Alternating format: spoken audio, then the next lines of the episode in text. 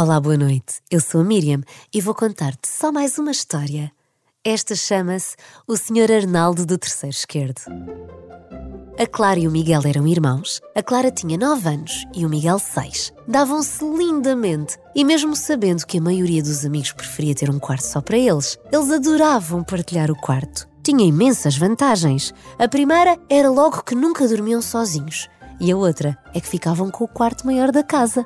Claro que no inverno tinham de lidar com a tosse do outro ou com o ressonar que o nariz entupido provocasse. Eram danos colaterais com os quais preferiam lidar. Melhor assim do que ter um quarto para cada um. Tinham o quarto bem organizado, quando estava arrumado. Metade do quarto estava destinado aos brinquedos, a outra metade, onde estavam as camas, perto uma da outra, o suficiente para darem a mão numa noite em que se sentissem mais sozinhos adoravam brincar juntos e tinham bem delineado quem escolhia a brincadeira naquele dia ou naquele momento, tendo em conta quem tinha escolhido da última vez. Protegiam-se sempre um ao outro, até quando a mãe os encontrava debaixo da mesa da cozinha, a comer bolachas meia hora antes do jantar. Moravam num bairro muito calmo e tranquilo. Era um bairro pequeno, com prédios construídos à volta da escola primária, prédios quase todos iguais, prédios de três andares, mas sem elevador. Era um bairro tão pequeno que nem tinha supermercado daqueles que há em todos os lados e passam anúncios na TV. Lá havia a mercearia da Dona Mila e o supermercado do Sr. Marçal. E eles já faziam recados à mãe de vez em quando, porque era um bairro mesmo calmo. Poucos carros passavam por lá, só mesmo os carros de quem lá morava. Assim que acabava a escola, iam a correr para casa e subiam as escadas a correr até ao terceiro andar, nem paravam para respirar. A Clara continuava a ganhar, mas o Miguel sabia que um dia ele havia de conseguir chegar à porta mais cedo.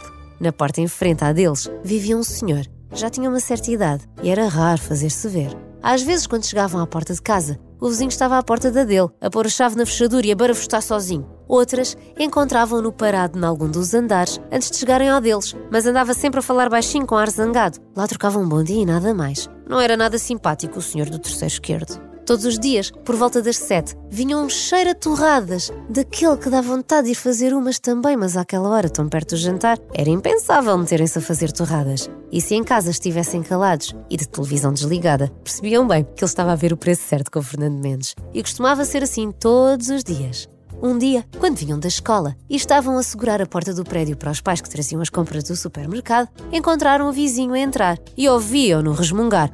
Mas onde é que eu tinha a cabeça? Achava o quê? Que ia ter sempre 37 anos? Sinceramente, Arnaldo, que nervos que me dá! Se eu soubesse o que sei hoje! Que ingênuo! Que ingênuo! Eles subiram até casa.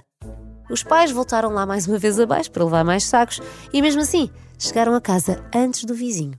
Se havia coisa que a Clara e o Miguel gostavam de fazer, era ajudar a mãe na cozinha. Achavam o máximo fazer pizzas, queques, bolachas. E então, ao domingo à tarde, se nenhum tivesse festas de anos, terminavam a tarde de roda dos cortantes e do rolo da massa a fazer bolachas. Às vezes, faziam bolachas mais toscas, assim só arredondadas com pepitas de chocolate, uma delícia. Outras vezes de aveia, outras de gengibre. Eles gostavam de variar e divertiam-se imenso, tanto a fazê-las como depois a comê-las. Num domingo de abril chuvoso, um daqueles que fazem jus ao ditado em abril águas mil, eles resolveram fazer bolachas. Já tinham desenhado de manhã e brincado depois do almoço, e até já tinham visto bonecos. Cinco episódios de Bluey, cinco episódios de Spidey. Já com aquele ar de quem já fez tudo o que tinha a fazer e que seca de dia. O Miguel lembrou-se: Vamos fazer bolachas! A Clara disse logo boa ideia! E depois lanchamos com leite quente. Boa, Miguel, tens sempre boas ideias foram buscar a receita de bolachas de gengibre, erva doce e canela. Hum, uma delícia! E puseram as mãos na massa.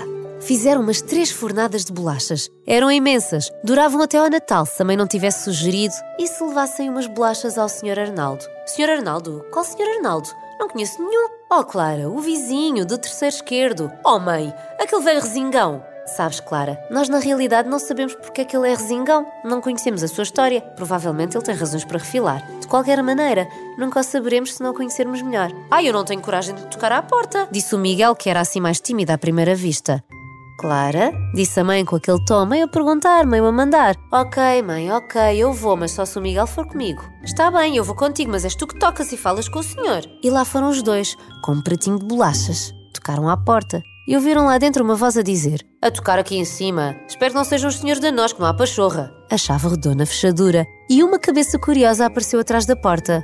Olá, vocês são os miúdos que moram aqui no direito, não é? Sim, boa tarde, disse a Clara. Então, precisam de alguma coisa? Vieram saber se faltou água cá em casa. Eles ficaram confusos com a pergunta. E a Clara estendeu o prato de bolachas. Estivemos a fazer bolachas e fizemos a mais. Quer provar? A receita é incrível e pode ter a certeza que lavámos bem as mãos antes de as fazer. Ai, nem a mãe deixava ser de outra maneira. O Sr. Arnaldo começou-se a rir e disse: Então não quero. Ai, que ar apetitoso! E há lá coisa melhor do que bolachas caseiras com chá num domingo de chuva. Entrem e lanchem comigo. Vou pôr água ao lume. Os irmãos olharam um para o outro como quem diz: E agora? E acabaram por entrar em casa do Sr. Arnaldo.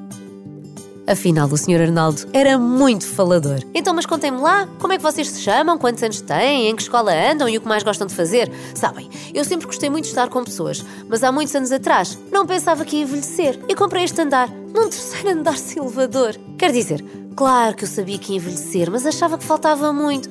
Ai, meninos, sabem o que vos digo? Passa num instante. Antes, eu saía de casa todos os dias, ia trabalhar, estava com os meus amigos no café, fazíamos jantaradas. Agora os meus joelhos e a minha coluna já não me deixam subir nem descer escadas com facilidade. Os meus amigos, lá muito, de vez em quando, vêm-me visitar mas também têm as suas vidas e as suas dores. Que isto subir até aqui é desencorajador. E eu só saio de casa mesmo para fazer as compras essenciais uma vez por semana e. Mas vocês sabem como é subir até ao terceiro andar com sacos. Ai, o que me custa! Já para não falar do pão. Passo a vida a comer pão antigo.